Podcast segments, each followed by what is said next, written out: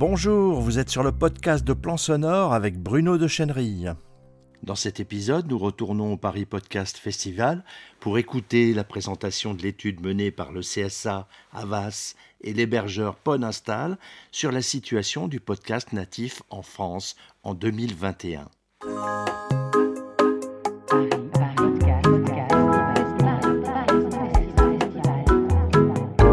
Paris Podcast Festival à la Gaieté Lyrique.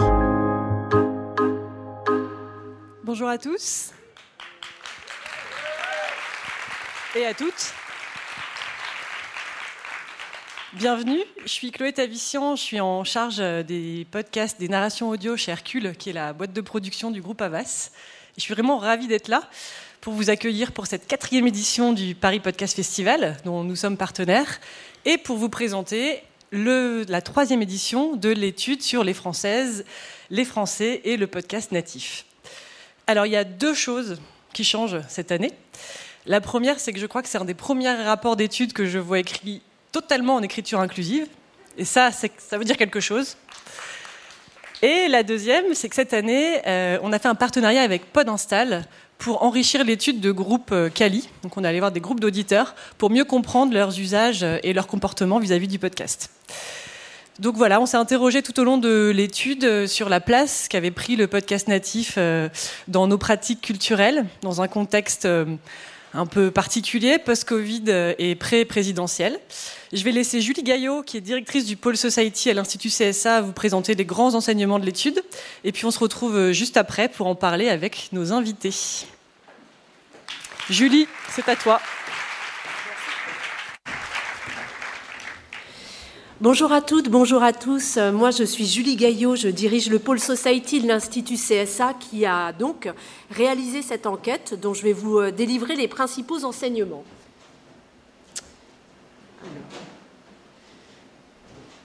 Voilà, si ça veut bien marcher. Juste un tout petit mot sur la méthodologie, si vous voulez bien. C'est euh, pour la première fois, on a réalisé à la fois un Cali et un Canti. Un Canti, euh, voilà, c'est toutes les études que vous voyez publiées dans la presse où on interroge un échantillon représentatif de 1000 Français âgés de 18 ans et plus, donc qui va représenter euh, l'ensemble de la France.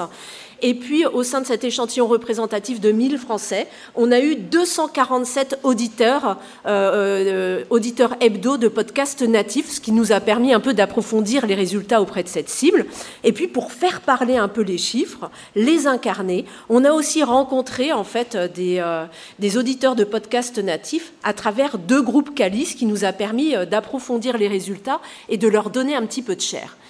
Je vais passer maintenant aux principaux enseignements et d'abord vous parler en fait du euh, podcast en tant que pratique culturelle et on voit qu'elle s'ancre petit à petit en fait dans les habitudes des Français. À travers ce graphique, vous voyez ici, il y a trois courbes. La première en bleu, ce sont nos auditeurs de podcasts natifs hebdo. La, celle en orange, ce sont les auditeurs de podcasts natifs mensuels, et puis celle du dessus, en violet, ce sont le total des auditeurs ou des auditrices. Ce que vous voyez clairement à travers ce graphe, c'est que c'est un média qui continue clairement de recruter. Euh, quand on a démarré cette enquête, en 2019, nous avions 22% euh, d'auditeurs.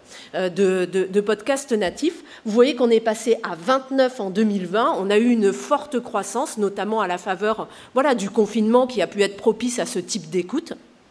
Et puis aujourd'hui, on est à 33%. Donc on a gagné 11 points en l'espace de deux ans, hein, ce qui est vraiment une hausse extrêmement significative de la part d'auditeurs euh, de podcasts natifs dans la population française.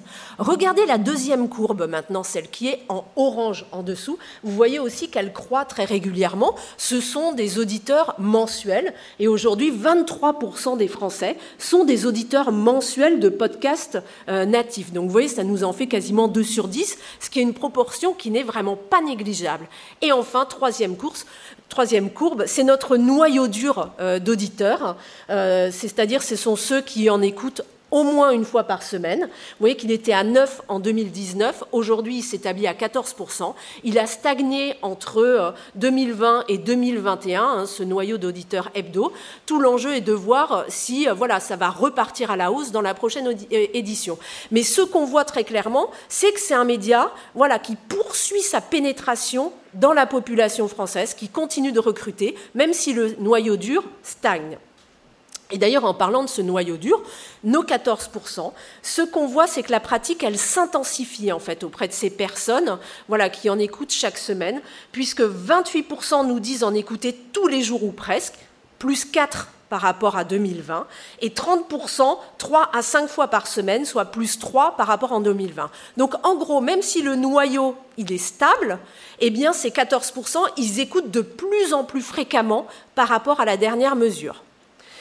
Et d'ailleurs, ils nous disent, hein, pour 69% euh, d'entre eux, qu'ils ont augmenté leur consommation de podcasts natifs euh, par rapport à l'année dernière. Donc vous voyez, 69%, ils continuent, voilà, ça, augmente à chaque fois. Et 56% nous disent, en projectif cette fois-ci, qu'ils envisagent en fait d'augmenter leur consommation dans les six prochains mois. Donc vous voyez, on sent qu'ils ne sont pas déçus par leur pratique d'écoute, au contraire, puisque voilà, une fois que j'ai mis en quelque sorte la main dans le pot de miel, eh j'ai envie de la remettre, hein, puisque voilà, c'est quelque chose qui ne les déçoit pas et dont ils augmentent la consommation. D'ailleurs, pour 79% d'entre eux, ils nous disent que c'est une habitude. C'est quelque chose qui est ancré dans mon quotidien, en fait. Maintenant, ça fait partie de ma vie pour 80% des auditeurs hebdomadaires. Donc, vous voyez, c'est quasiment de l'ordre du réflexe. Et puis, voyons maintenant aussi, euh, concernant tout ce qui euh, va tourner autour du format, qu'est-ce qu'ils préfèrent? Est-ce qu'ils sont plutôt sur des formats longs ou sur des formats courts?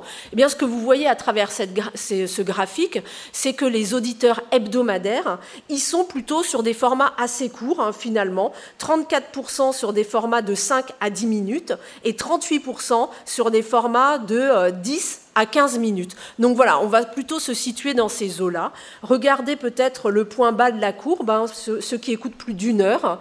Ils, sont aujourd'hui 5% sur ces formats qui sont quand même assez longs. Ils étaient 13% en 2020. Donc la part de ceux qui écoutent des formats très longs a un petit peu diminué, certainement aussi parce qu'on est sorti de cette période un peu particulière qui avait bouleversé toutes nos habitudes, hein, qui était celle du confinement, où peut-être que les Français, justement, avaient plus de temps à consacrer à formats longs.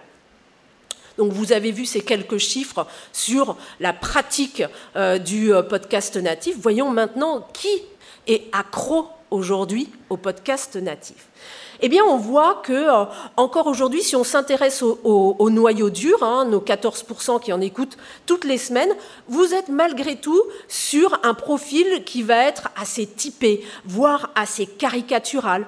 On est sur des gens qui sont assez jeunes, 35% en moyenne, alors qu'ils sont plutôt, euh, si vous regardez l'ensemble de la population française, eh ben on est plutôt un peu plus âgé, hein, puisqu'on a environ 42 ans. Donc on est un peu plus jeune. Euh, ce sont des gens qui ont des enfants. Hein, puisque forcément on est euh, voilà, à l'âge où ça arrive. Et puis ils habitent plutôt dans des villes-centres, c'est-à-dire des grandes, des grandes agglomérations. Et ils sont, ils, ont plus, ils sont plus cadres supérieurs que l'ensemble des Français. 27% hein. sont cadres sup, alors que vous en avez 16% dans l'ensemble de la population française. Donc vous voyez, vous sentez le profil jeune, euh, urbain, euh, avec un pouvoir d'achat qui va être un peu plus élevé, avec un niveau de diplôme qui va être plus élevé que l'ensemble, la moyenne des Français. Donc c'est un profil qui est quand même assez typique. Et d'ailleurs, ce qu'on voit aussi quand on creuse un peu sur ces pratiques culturelles, c'est que c'est un profil qui s'intéresse à tout. C'est un profil qui est extrêmement curieux. C'est un profil qui est ultra connecté. Euh, si vous regardez les réseaux sociaux utilisés quotidiennement, voilà, ils utilisent quotidiennement cinq réseaux sociaux versus trois dans l'ensemble de la population française. Ils sont très nombreux à être abonnés à au moins un site de streaming musical. Ils regardent régulièrement des séries télé, 82% pour 48% uniquement dans la population française. Ils lisent régulièrement la presse, ils lisent régulièrement des livres. Bref, vous avez un profil qui va être surconsommateur de biens culturels très ouvert sur le monde et qui va s'intéresser à peu près à tout type de sujets, de la politique en passant par la cuisine, les arts, le bien-être ou le, le, développement personnel. Donc c'est ça qui va les caractériser, cette forme d'ouverture sur le monde. Mais ça c'est le profil de notre noyau dur, mais si vous élargissez un peu au profil d'auditeur qui va être plus occasionnel, hein, comme on a pu le voir tout à l'heure euh, dans les courbes, bien vous voyez que le profil d'auditeur occasionnel, lui, il a tendance un peu à se moyenniser entre guillemets, c'est-à-dire ceux qui vont écouter ben, au moins une fois par mois. Ben, vous voyez, hein, c'est, euh, ils, ils ont plutôt aux alentours de 40 ans, ils sont 39% à avoir des enfants, ils sont 39% à vivre dans des grandes agglomérations, etc. Donc ce profil-là, d'auditeur occasionnel, il se rapproche de la moyenne des Français, ce qui veut dire que peut-être, et ça sera à confirmer dans la prochaine édition, on se dirige vers une démocratisation du podcast qui continue de recruter euh, et qui recrute pas seulement au sein de l'univers que l'on pourrait qualifier, pardonnez-moi, d'un peu bobo du euh, podcast, voilà, de l'auditeur hebdomadaire. Donc voilà, cette démocratisation sera à confirmer ou pas lors de la prochaine vague. Ce qui est passionnant quand on s'intéresse à l'univers du podcast, c'est qu'il répond aussi à de multiples attentes. C'est un média qui va vraiment être teinté de positivité et qui arrive quasiment à répondre à des attentes qui peuvent être paradoxales. C'est-à-dire, vous avez un média qui, par exemple, pour les gens qui, l'écoutent, est euh, très axé sur le recentrage sur le bien-être personnel, sur l'apaisement. Voilà, c'est ça que nous ont raconté les gens dans notre étude Cali. Mais c'est également un média, et on le verra par la suite, c'est également un média d'ouverture et qui permet aussi de créer du lien social. Donc c'est à la fois un média de fermeture et d'ouverture, d'individuel et de collectif. Et c'est en ça aussi qu'il s'ouvre et qu'il renouvelle en fait les bienfaits qu'il peut apporter à la population. Pourquoi je dis que c'est un média de recentrage? Ben, Tout simplement, quand on interroge les gens, 82% nous disent que le podcast, c'est un moyen de me recentrer sur moi. C'est un moyen de me remettre dans ma bulle. 69% nous disent que ça permet de se réconcilier avec soi-même. Donc ça se sent en quelque sorte. Vous voyez, je me mets mon podcast au casque, dans ma bulle, et ça m'apaise, loin du bruit et de la fureur du quotidien, de la frénésie de euh, voilà la vie parisienne, par exemple, pour n'en citer qu'une. Donc voilà, ça, ça se sent aussi, et c'est ce qu'on voit depuis le début. D'ailleurs, euh, la part de ceux euh, qui disent que euh, aujourd'hui ça m'arrive de faire quelque chose en même temps que écouter du podcast natif, elle est toujours très majoritaire. C'est-à-dire ceux qui font, voilà, qui cuisinent, qui sont sur Internet, qui se reposent, etc. D'accord, ils, font toujours quelque chose en même temps que l'écoute du podcast natif. Mais regardez, ça a largement baissé par rapport à l'année dernière, puisque l'année dernière, ils étaient 91% à faire quelque chose en même temps. Cette année, ils sont 85%. C'est-à-dire que, euh, et c'est quelqu'un, par exemple, qu'on a rencontré dans un groupe Cali, qui nous dit, voilà, moi, quand j'écoute mon podcast, je me pose toute seule, chez moi, le dimanche soir dans mon canapé et je fais rien d'autre. En fait, le temps qu'on va y consacrer maintenant est un temps vraiment de qualité pour une part de plus en plus importante en fait euh, d'auditeurs qui va voilà, non ça me recentre et ça me permet de me poser. Et d'ailleurs, on le voit aussi dans les moments où ils vont euh, écouter du podcast, ça se fait beaucoup le matin ou en fin de journée, le soir, la nuit. ils sont 21% typiquement à nous dire en écouter le soir ou la nuit, et ça a augmenté de 6 points par rapport à l'année dernière. Ils sont aussi beaucoup plus nombreux que l'année dernière à en écouter le week-end, 22%, alors qu'ils étaient 15% en 2020. Donc vous voyez, ce sont des moments privilégiés dans lequel je suis plus disponible pour écouter mon podcast et finalement, je me consacre qu'à lui, qu'à cette écoute qui m'envoûte et qui m'enveloppe aussi en quelque sorte. D'ailleurs, regardez un peu, ça c'est un extrait de l'étude qualitative qu'on a réalisée cette année. On a rencontré par exemple Grégory, hein, euh, qui était quelqu'un de passionnant, un opticien, et qui a vécu un peu une, période compliquée dans sa vie. Et il nous a dit euh, voilà, que le podcast natif lui avait permis en fait cette écoute. Il écoutait un podcast natif qui s'appelle Vie ma vie, d'acquérir des outils de développement personnel, de reprendre confiance et de gagner en positivité. Donc on sent là tout l'intérêt de ce média de recentrage. D'ailleurs, il nous dit aussi, moi, c'est parce que c'est souvent des voix calmes, ça m'apaise, ça me repose au moment de dormir. Donc, vous sentez la manière dont ça l'enveloppe, lui. Ça, c'était l'écoute de euh, Grégory. On en verra d'autres, si vous voulez, qui, euh, voilà, il nous parlait d'autres bienfaits. Donc vous avez vu toute cette partie recentrage individuel et apaisement. Mais c'est pas que ça. Et c'est un peu la nouveauté qu'on voit cette année et que, nous, que met en lumière cette étude qui est passionnante, c'est que c'est aussi un média qui permet aux gens de se rapprocher. 86% des personnes que nous avons interrogées, parmi nos auditeurs hebdo, nous disent que l'écoute du podcast, c'est un moyen de s'ouvrir aux autres. Donc vous voyez, on est on a cette tension entre fermeture et ouverture. C'est un moyen de s'ouvrir aux autres. C'est un moyen aussi de partage, puisque quand la part, par exemple, de ceux qui écoutent du podcast tout seul, elle a baissé de manière très significative par rapport à l'année dernière. L'année dernière, 73% des auditeurs hebdo écoutaient seuls. Cette année, ils ne sont plus que 63%. Alors je suis d'accord, ça reste toujours une majorité qui va être assez large, mais le mouvement, il est intéressant à noter, puisque finalement, ça se partage de plus en plus. Et ça se partage notamment en famille, puisque 44% des personnes que nous avons interrogées nous disent faire écouter des podcasts natifs à leurs enfants, plus 10 par rapport à l'année dernière. Donc on sent l'intérêt aussi pour ce contenu qui va être certainement plus qualitatif, voilà, euh, qui va euh, voilà, permettre de développer l'imagination des enfants voilà, à, travers le son d'une voix. Et d'ailleurs, non seulement ils font écouter du podcast natif à leurs enfants, mais en plus ils l'écoutent avec eux. Donc on sent aussi, pour 93% en fait de, des personnes interrogées, écoutent le podcast avec leurs enfants. Un moment de réunion de la famille à l'écoute du podcast. Voilà, alors que, euh, voilà, par exemple, quand on était peut-être un peu plus jeune, ça pouvait se faire davantage euh, devant un dessin animé ou euh, devant des écrans. Donc on voit tout l'intérêt en fait de ce type de média pour les enfants qui permet le, voilà, le développement d'un imaginaire et puis en plus un moment de réunion pour la famille. Je voulais vous parler d'Anouk en fait pour illustrer justement cette vertu du podcast, cette vertu de rapprochement. Anouk, elle est fascinante. C'est une femme qu'on a rencontrée dans l'étude Cali. Elle a 15 ans, elle est graphiste et c'est une très grande fan du podcast Cerno.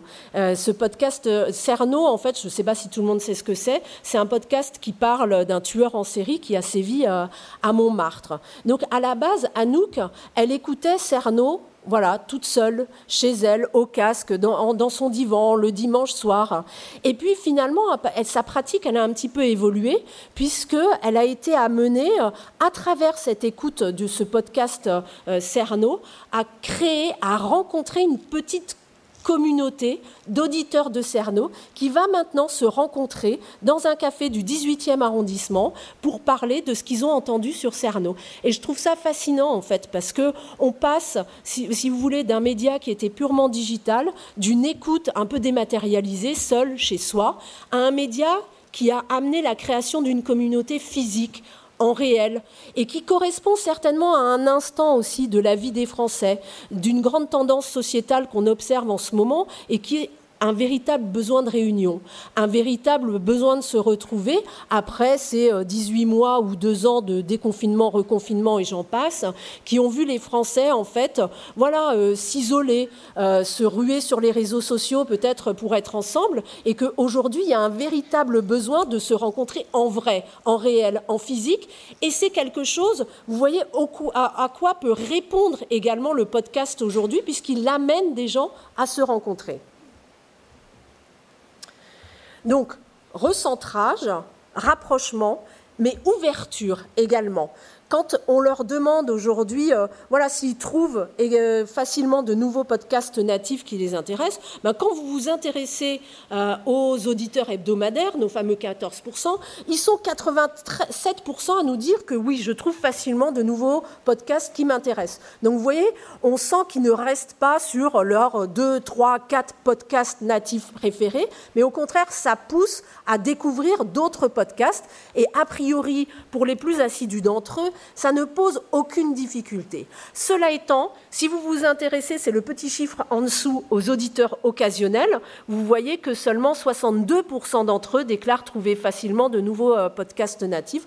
Donc peut-être que euh, auprès de la base des, occasionnels, il y a certainement des, choses à opérer pour qu'ils se repèrent plus facilement dans cet univers du podcast natif pour trouver des contenus qui vont les intéresser, parce que eux sont peut-être un peu plus perdus que notre noyau dur. D'ailleurs, vous le voyez sur cette slide, euh, un podcast finalement en amène un autre, puisque ils sont un tiers à en écouter entre 1 et 3 et 48% entre 4 et 5. Donc vous voyez finalement, euh, ça nous en fait quand même, voilà, un auditeur de podcast natif sur deux va en écouter euh, entre 4 et 5, ce qui fait quand même une consommation qui est malgré tout assez importante. Et 63% d'entre eux nous disent en découvrir régulièrement de nouveaux podcasts à écouter. Donc voilà, c'est encore une fois, vous le voyez, une consommation en fait qui se renouvelle sans arrêt. C'est-à-dire, voilà, une fois que j'en écoute un, j'en écoute deux, trois, quatre et puis cinq également. Et je m'intéresse à tout ce qui sort.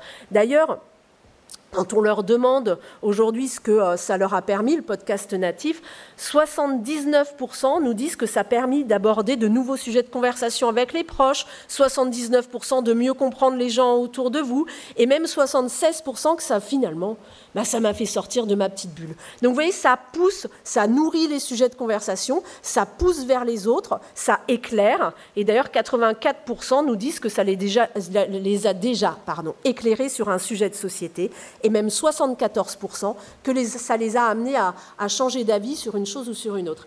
Je trouve intéressant ce fait que le podcast les pousse à changer d'avis.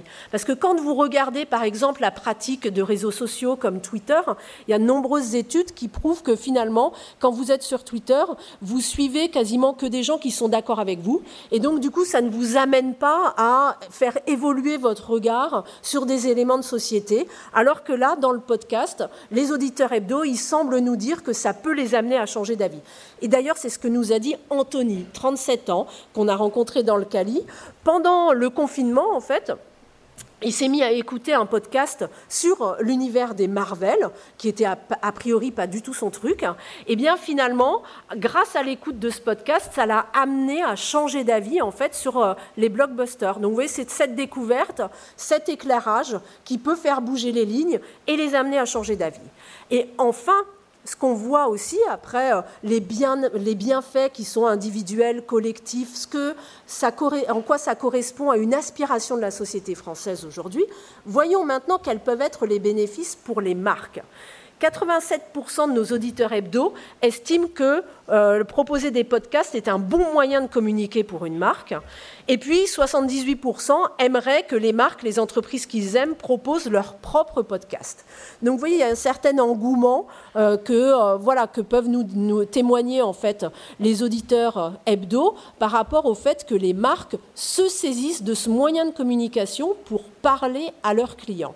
Parce que c'est un autre moyen de se raconter pour les marques. Parce que c'est un autre positionnement. Parce qu'on ne raconte pas du tout la même chose à travers un podcast que ce qu'on peut raconter à travers une pub télé. Et d'ailleurs, on va peut-être pas toucher non plus la même audience, hein, parce que vous l'avez vu au début, L'audience en fait du, podcast natif, c'est une audience entre guillemets très qualitative, c'est-à-dire vous touchez des jeunes avec un pouvoir d'achat élevé, qui vivent dans des grandes villes, etc., etc. Donc ça peut être aussi assez intéressant pour une marque de toucher ce type de public. Et d'ailleurs, ils sont quand même assez nombreux à nous dire que le fait pour une marque de s'investir sur ce type de médias, ça les rend plus proches de leurs consommateurs, plus innovantes, plus intéressantes, etc. Certainement plus originales, avec voilà un positionnement qui va être un peu innovant. Et d'ailleurs, ce qu'on appelle le call to action chez nous, ou plutôt euh, l'engagement, on voit que euh, les publicités qui vont être présentes sur ces formats de podcast natifs témoignent d'un engagement qui va être assez fort par rapport aux consommateurs, puisque 77% euh, de nos auditeurs hebdo nous disent qu'une pub, au début d'un podcast, leur a déjà donné envie de se renseigner sur un produit, sur une marque dont on parlait. 73% nous disent que ça leur a donné envie de découvrir ou de mieux connaître une marque, etc. etc. Donc on voit qu'il y a une forme d'appétence en fait pour ce type de contenu sur le format du podcast natif. D'ailleurs, 36% des personnes qu'on a pu interroger nous disent que la pub est trop présente dans les podcasts natifs. Eh bien finalement, euh, alors c'est certes une augmentation de l'ordre de 10 points par rapport à l'année dernière, mais ça reste quand même pas beaucoup. Parce que quand on pose ce type de questions sur l'univers d'Internet, sur la radio, sur la télévision, je peux vous assurer qu'une majorité de Français va nous dire que euh, voilà, il y a trop de pubs, c'est trop présent, etc. Et eh bien finalement, vous voyez ici que la publicité, en tout cas, elle n'est pas encore vue comme irritante par les auditeurs de podcasts natives, peut-être parce qu'elle n'est pas très présente aujourd'hui, ou encore peut-être parce qu'elle s'intègre bien dans le, le flot en fait du podcast natif et que c'est la pub qui s'est intégrée à ce format. D'ailleurs, quand on leur demande, bon maintenant, dites-moi, Qu'est-ce que vous préférez finalement entre un podcast gratuit avec une publicité ou un podcast payant sans pub? Vous voyez que euh, voilà, il n'y a pas vraiment de place au débat puisque finalement 63% des auditeurs hebdo nous disent préférer euh, un podcast gratuit avec pub. Bon, c'est vrai que souvent hein, ce qu'on voit à travers nos études, c'est que c'est dur de renoncer à quelque chose qui vous a été donné gratuitement au début. Donc euh, voilà, maintenant on voit qu'ils sont pas forcément tout à fait prêt pour payer, mais peut-être aussi qu'il y a une tolérance par rapport à la publicité qui va être beaucoup plus élevée que dans certains médias, parce que c'est une publicité qui est assez différente. Donc on a parlé des opportunités pour les marques, mais comment ne pas aborder aujourd'hui, à six mois de l'élection présidentielle, les opportunités du podcast natif pour les politiques? Je vous l'ai dit tout à l'heure, les, euh, euh, les auditeurs hebdo, ils s'intéressent à tout et notamment à la politique. 65% d'entre eux, en fait, disent s'intéresser à des podcasts Donc vous voyez, voilà, se, il y a un intérêt pour ce type de sujet. Et quand on l'a testé en Cali, clairement, ce qu'on a pu voir, c'est que ça pouvait intéresser euh, des publics assez particuliers notamment les jeunes, voilà, qui sont euh, peut-être un peu éloignés de l'univers de la politique. Hein. Euh, si on reprend par exemple le euh, taux d'abstention au, premier tour des dernières élections régionales, je crois que ça grimpe à 83% chez les jeunes. Donc c'est un public qui est éloigné du monde politique, fortement abstentionniste, et voilà, qui ne croit plus en la capacité du politique aujourd'hui à faire changer les choses. Et donc, le podcast natif, ça peut aussi être un moyen de toucher ce type d'audience, puisque dans les groupes Cali, les jeunes nous ont dit, ben oui, pourquoi pas Pourquoi pas un podcast natif qui va nous parler de politique Mais attention, et par contre, ça met à distance peut-être un peu les personnes plus âgées, c'est normal. Hein. On voit dans toutes nos études, ils sont un peu moins appétants pour tout ce qui est digital, donc c'est très corrélé à l'âge. Mais attention, pourquoi pas un podcast, un podcast natif politique mais à condition que, à condition que, voilà, on n'utilise pas les codes classiques du monde politique. Je veux bien, mais ça doit être un format très apaisé. Ça doit laisser la place au débat. Ça doit laisser la place à l'analyse. Autant long, avec des profils diversifiés. Je veux des politiques, mais je veux aussi euh, des scientifiques, des philosophes. Vous voyez, autant la pub a réussi à s'intégrer au podcast natif. Maintenant, qu'en est-il de la politique? Arrivera-t-elle à s'intégrer au podcast natif? Pour toucher euh, voilà ce type d'audience qui peut aussi euh, être très intéressant pour elle puisque ce sont euh, si on s'intéresse en tout cas aux auditeurs hebdomadaires voilà forcément des gens qui vont aller voter et qui se déplaceront aux urnes le jour J. J'en ai terminé en fait avec cette étude. Juste rappelez-vous en quelques points. Un, la démocratisation du podcast natif qui poursuit sa pénétration dans la population française. Deux, sa capacité à répondre en fait à des besoins sociétaux aujourd'hui qui sont aussi bien le recentrage, le besoin d'apaisement face au bruit et à la fureur du quotidien qu'un besoin d'ouverture, de collectif, de recréer du lien social. Trois, on sait que pour une marque, vous le voyez, c'est un moyen un peu différent de se raconter et ça peut être un positionnement tout à fait intéressant.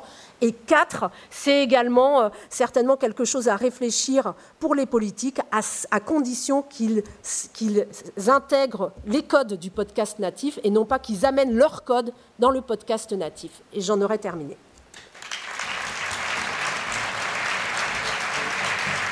Vous pouvez retourner aux chiffres principaux de l'étude dans mon article sur le blog Plan Sonore, consacré à cette étude sur la situation du podcast natif en France en 2021. En voici l'URL, plansonore.fr bien sûr, slash 2021, chiffre au pluriel, podcast, natif, France. Vous êtes sur le podcast audio de Plan Sonore. Il est disponible sur iTunes, Stitcher, SoundCloud, Spotify, bref, sur la plupart de vos applications de podcast, Podcast Addict, Apple Podcast et Google Podcast. Et bien sûr sur notre site plansonore.fr. Si cette diffusion vous a plu, likez, partagez-la avec vos amis sur les réseaux sociaux, abonnez-vous. Si vous voulez être tenu informé de toutes les parutions, inscrivez-vous sur le blog. Et à bientôt sur plansonore.fr.